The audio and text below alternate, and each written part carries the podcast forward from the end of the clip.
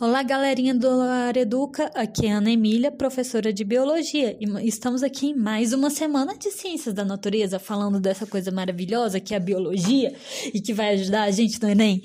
Mas Hoje nós vamos ter um, assunto um pouco menos badalado do que os vírus, mas não, mas que é muito interessante, como eu disse lá na nossa aulinha, que já está lá. É, o link do YouTube está lá na nossa lista de vídeos para vocês verem, que lá vai estar tá bem completinho, tá bom?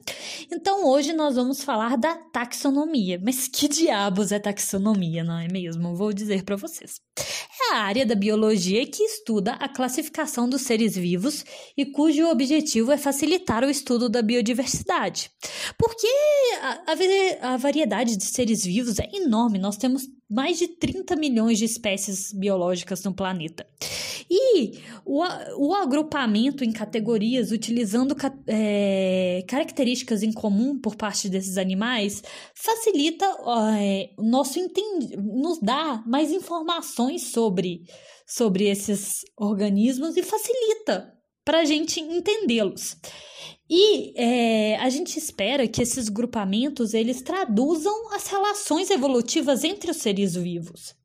Porque existem dois tipos de sistema de classificação de animais, de animais e de qualquer ser vivo, plantas também.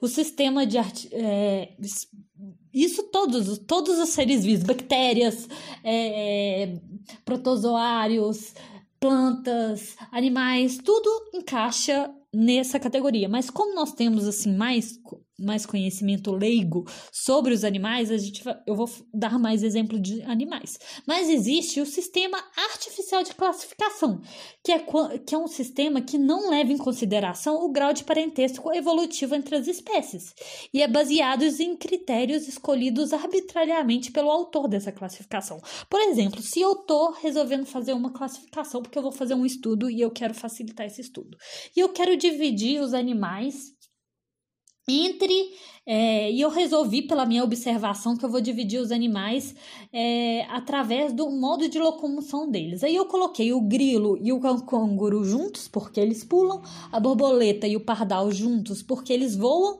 e o jacaré e a vaca junto juntos porque eles andam com quatro patas. Não está sendo um, um, um grupo informativo em termos é, biológicos, porque ele não obedece à evolução. O grilo que está com o canguru, na verdade, ele ele está mais próximo evolutivamente da borboleta, porque são insetos. O canguru está mais próximo da vaca, porque é, é, são mamíferos, entendeu? Então isso é um sistema artificial de classificação. Mas o que nós queremos mesmo é um sistema natural de classificação. Esse sim agrupa os seres vivos de acordo com o grau de parentesco evolutivo existente entre eles. E é base baseado fundamentalmente na evolução dos seres vivos durante os milhares de anos em que a vida está aqui na Terra. Então, sempre é, a evolução está aqui desde o primeiro é, ser vivo. Então, nós queremos que esse sistema de classificação traduza isso. E, é, e esse, esse sistema de classificação é, é, acaba se traduzindo, é, acaba dando origem a essas cate categorias taxonômicas. E nós vamos falar de cada uma delas, mas a mais básica, a mais a menor delas, a que é mais específica, é adivinha só a espécie, que é um grupo de ser vivo é um, grupo de seres vivos morfologicamente e fisiologicamente semelhantes, que são capazes de se cruzarem é, habitualmente na natureza e produzem descendentes férteis. Por que esse produzem descendentes férteis é importante?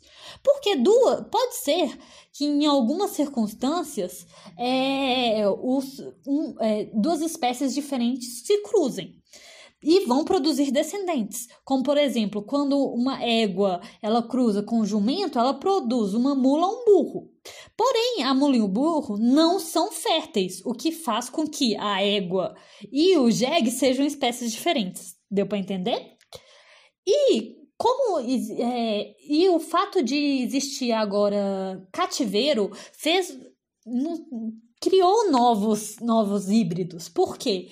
Porque animais que antes estavam em lugares muito diferentes do, do, do, do globo, como o tigre e o leão, é, se encontraram no cativeiro e produziram descendentes férteis. Não, produziram descendentes, não necessariamente férteis, mas por que eles não são considerados espécie? Porque eles não são capazes de se cruzar habitualmente na natureza, porque eles estão em regiões muito longe do globo. E também existem outra categoria taxonômica para, é, que existe a subespécie, que ainda está um pouquinho abaixo de espécie, mas ela é muito especial, porque como ela, ela ocorre? São duas, um, tem uma espécie só e existe alguma, algum isolamento que faz com que uma espécie fique longe da outra. Com isso, elas vão se reproduzindo entre si e gerando características diferentes, o que gera a subespécie. A categoria acima do gênero, é, do, do, a categoria acima da espécie é o gênero, que é um grupamento de espécies diferentes que apresentam características semelhantes. Então, espécies diferentes que apresentam características semelhantes acabam formando um gênero. Assim como é, uma família é um grupo de gênero gêneros diferentes, que, mas que são é, que têm algumas semelhanças, assim como a ordem é um grupo de famílias semelhantes e as classes são um conjunto de ordens semelhantes e os filos são classes semelhantes e os reinos são filos semelhantes. Então existem essas essas categorias é, taxonômicas, que são o, o, do mais básico, que é a espécie, o, acima dele, que é o gênero, a família, a ordem, a classe e o filo. Aí você vai me perguntar, mas eu preciso saber disso, né, Emília? Eu vou dizer, isso precisa. Então, para isso, a gente usa uma, uma manha que talvez vocês já conheçam, que é a palavra reficofage. A gente decora só essa palavra reficofage e, essa, e ela vai nos lembrar qual é a ordem das categorias taxonômicas. Porque o re é reino, que é a categoria mais geral. O, o fi é o filo.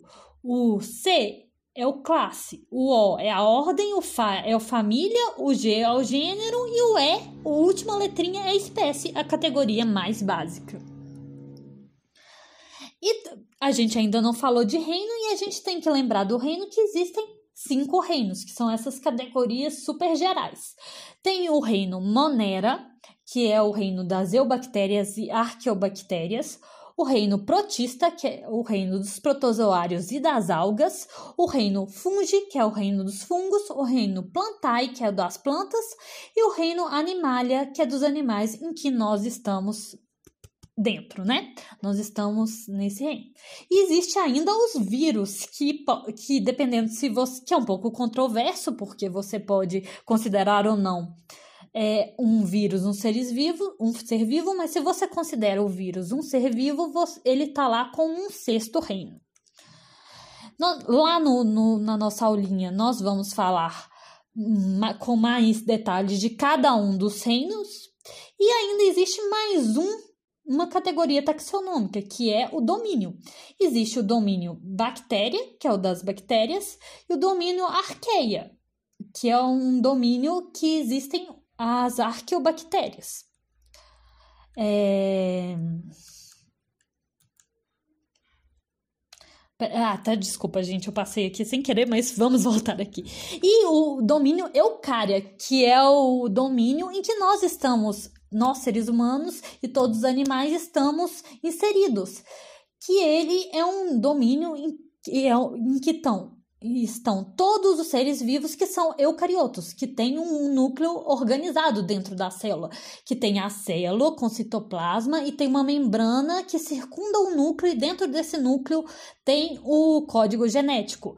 Então isso é ser um ser eucari é, eucarioto, que é ter esse núcleo organizado. E todos os seres que têm núcleo organizado são do domínio eucária. E, nós, e tem lá, lá na nossa aula tem um monte de regrinhas que explicam como se deve. É, quais são a, as regras para a escrita de um nome de uma espécie, de um gênero. É muito importante e eu gostaria muito que vocês fossem lá conferir. Então, gente, um beijão. Qualquer coisa, estou sempre aqui para qualquer dúvida e qualquer problema. E façam os exercícios, viu? Beijão!